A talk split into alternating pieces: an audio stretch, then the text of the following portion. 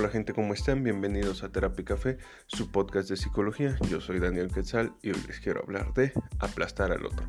Y no me refiero en un aspecto físico, no, no me refiero como cuando hacíamos bolita y escogíamos a alguien y todos se subían, no.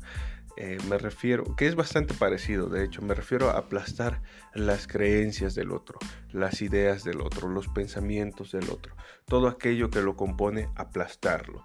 Un ejemplo muy claro y yo lo he vivido, es cuando elegí la carrera de psicología y escuché comentarios de te vas a morir de hambre, deberías escoger algo que sí te deje dinero, una carrera de verdad y demás eh, sinónimos. Pasa con, cuando escogemos una carrera, pasa cuando elegimos un trabajo de no, deberías escoger este otro, es mejor, te conviene más, etcétera, ¿no? Pero ¿qué pasa ¿Qué nos lleva a aplastar al otro? Vamos a ver, por ejemplo, em, en lo que piensa. Si alguien piensa diferente a mí, lo aplasto, lo, lo absorbo, lo quiero cambiar. Es porque yo tengo la verdad verdadera, ¿no? Entonces, si alguien piensa el capitalismo no funciona y yo soy una persona que apoya el capitalismo, voy a convencerlo, voy a atacarlo, voy a aplastarlo, voy a hacer todo lo que esté en mis manos para cambiarlo, por el simple hecho de que mi verdad es verdadera y la de él no, por el simple hecho de que lo que yo digo es correcto y lo que él dice no. Entonces, ¿qué estamos haciendo? Estamos matando a la otra persona, le estamos desmembrando, le estamos arrancando sus creencias con cada palabra por el simple hecho de que yo pienso que yo estoy en lo correcto. Y esto pues genera muchos conflictos porque el otro no se va a dejar. Habrá quien sí, habrá algunos confluyentes que cambien rápidamente de opinión y digan sí, tienes razón. Habrá otros que lo defiendan a capa y espada, como el fútbol, ¿no? Yo francamente no soy una persona que guste de, ese deporte, pero he visto lo que pasa cuando alguien habla de fútbol. Eh, aparecen otros que hablan de otro fútbol, Son el mismo fútbol visto de diferentes ángulos y hay discusiones y hay peleas, lo mismo pasa con la religión, lo mismo pasa con eh, la política, lo mismo pasa con cualquier cosa, con cualquier cosa que no sea lo que yo creo. Entonces, aplastar al otro en lo que piensa es arrebatarle sus ideas porque yo creo que están mal, que no se apegan a mis ideas, ¿no? Eh, eh, es decirle que lo que está pensando no es correcto, es, es un insulto a su inteligencia, ¿no? Eh, de muchas formas. Pero es su elección. Él decide pensar eso, él tiene esas creencias y lo más saludable sería respetarlas, no aceptarlas, ni siquiera este, respetarlas, sería aceptarlas, porque ya lo he dicho muchas veces antes, cuando yo acepto que alguien piensa diferente, no es que acepte su pensamiento, es que sé que piensa diferente. Aceptar al otro implica saber quién está siendo el otro, nada más. Y con esta idea en mente, todo podría considerarse más saludable, más sano, pero no pasa así, ¿no? Y, seguimos aplastando en lo que hace el otro. Si decide, eh, no sé, irse en una ruta al trabajo, le decimos que está mal y que es mejor esta. Si decide mm, cambiarse, cortarse el cabello, le decimos que está mal y que se lo deje largo o que se lo deje corto o que conocemos a alguien que lo hace mejor, etcétera, ¿no? Siempre, siempre, siempre, siempre estamos aplastando al otro en lo que hace, incluso si no es nuestra área, ¿no? Incluso si yo soy eh, psicólogo y veo a alguien arreglando una instalación eléctrica yo le digo, oye, así no se hace, porque yo creo que mi verdad es verdadera y yo creo que como yo hago las cosas es la que funciona mejor para todo el mundo, cuando en realidad solo funciona para mí. Y estamos tan acostumbrados que lo hacemos sin darnos cuenta, estamos tan convencidos de que nuestra forma de vivir es tan correcta y es la única que todos deberían vivir así, pero se nos olvida que los otros son otros, precisamente, que los otros han vivido, pensado, sentido, creído otras cosas, que el que está allá fuera de mí es alguien fuera de mí. Se nos olvida eso, se nos olvida que existen más personas, somos tan egotistas. Y escucharon bien, dije egotista, que queremos manipular el ambiente para que todo pase como a mí me gustaría que pasara y no como tendría que ser. Somos controladores, somos aplastantes, somos categóricos, somos toda una serie de conjuntos de elecciones que nos lleva a creer que lo que hemos hecho en nuestra vida está correcto. Y es así. Por eso tenemos la creencia de que el otro debería hacer lo mismo, porque lo que hacemos nos ha funcionado. Eh, aquí el detalle, ¿no? Eh, pensamos que lo que decimos, hacemos y sentimos le va a funcionar al otro, cuando solo nos ha funcionado a nosotros a mí me ha funcionado y eso a veces y eso a ratos. No siempre es que sea así, pero es lo que yo conozco. Y no puedo aceptar otra cosa que no conozco. Es difícil y claro que cuesta mucho, pero sería lo más saludable. También aplastamos al otro de lo que habla, cuando habla, cuando dice su opinión, cuando la expresa abiertamente, lo aplastamos y le decimos, no, no es así, es así, así, así.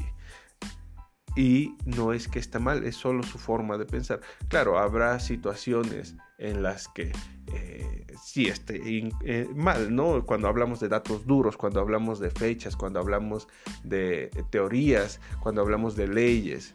Si alguien dice, no, la gravedad no existe, bueno, pues es su opinión, se respeta, pero yo tengo la certeza de que de verdad está mal.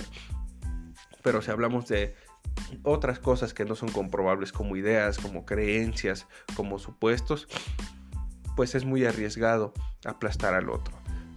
¿No? Pasa, por ejemplo, en la legalización de ciertas situaciones como el aborto, ¿no?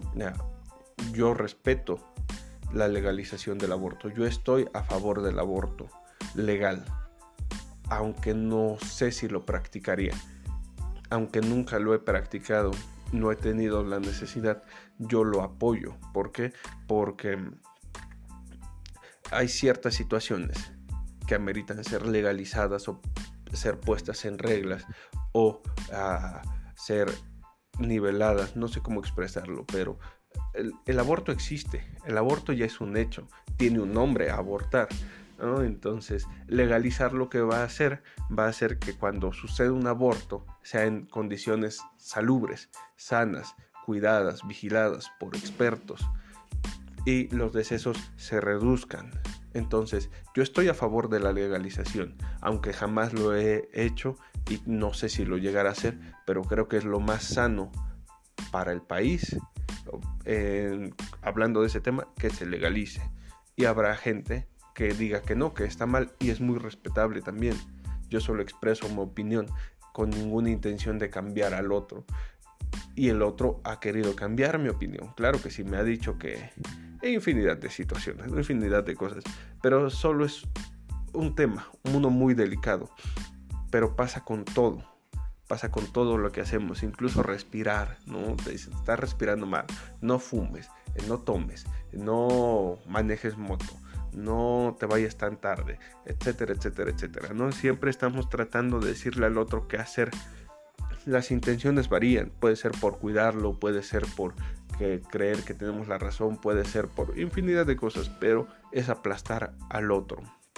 En lo que ve, ¿recuerdan este famoso vestido que hubo hace unos años en las redes sociales que era negro con blanco y otros decían que era dorado con azul y demás colores? Decíamos, no, velo, es de este color. Y el otro te decía, no, es así. Y se abrió un debate muy grande de qué color era un vestido. Imagínense, un, si un vestido puede hacer que las personas tengan un debate, imagínense ideas más complejas, más profundas, creencias. Imagínense lo que pasa. Ideologías. Lo ha pasado, un aplastamiento enorme de ideologías fue la Guerra Santa, las guerras santas, eh, la religión que aplasta las otras creencias. Y hablo de cualquier religión, bueno, no todas, pero muchas. Lo que nos lleva al fanatismo. No digo que todos los religiosos son fanatismos, son fanáticos, pero hay fanatismo en todas las creencias. Hay fanatismo en, en el fútbol, hay fanatismo en la política, hay fanatismo en la religión, en los deportes, en las escuelas, en las ciencias. Incluso pasa entre mis colegas, los psicólogos los terapeutas que creen que su corriente es mejor que otra y si lo dicen, lo dicen abiertamente, ¿no? El psicoanálisis es esto, eh, la terapia breve aquello, el humanismo nada más es para papachar, eh, el psicoanálisis está obsoleto, ni siquiera tiene bases científicas, ¿no? La clínica es la mejor, etcétera, etcétera, etcétera, ¿no? Aplastamos a los otros, los acabamos, porque tenemos la convicción de que mi creencia es la única, de que mi verdad es la verdadera. Y pues es cierto, ¿no? Mi verdad es mi verdad y es verdad, pero es solo mía. La del otro es su verdad y es verdad, pero es solo suya. Entonces existe un conjunto de muchas verdades verdaderas que no alcanzamos a aceptar, ni siquiera a ver, ni siquiera a entender, simplemente aceptarlas. Yo no digo que se tenga que entender al otro, yo digo que lo más saludable sería aceptar que es otra persona. Y creo que eso ayudaría bastante a reducir todos estos conflictos. Pero bueno, creo que es un buen momento para terminar este capítulo. Eh, ¿Qué les puedo decir? Muchas gracias por seguirme escuchando, por compartir este contenido. Recuerden que también están los platicatorios en la página de Facebook de Terapia Café y en YouTube. Em, les comento también que va a haber un taller en el que voy a estar participando eh, por parte de Terapia y Café junto con otras dos colegas. Va a tener un costo mínimo, va a ser vía Zoom. Si a alguien le interesa, bueno, pueden comunicarse a través de la página de Facebook. Ahí están los números de contacto. Va a salir eh, la publicidad, espero que hoy o mañana. Y pues si les interesa, va a estar abierto al público, tiene un cupo limitado y pues nada, muchísimas gracias y hoy me despido con esta frase de Jean-Paul Sartre que dice, no somos más que nuestras propias decisiones. Y nos vemos la siguiente semana.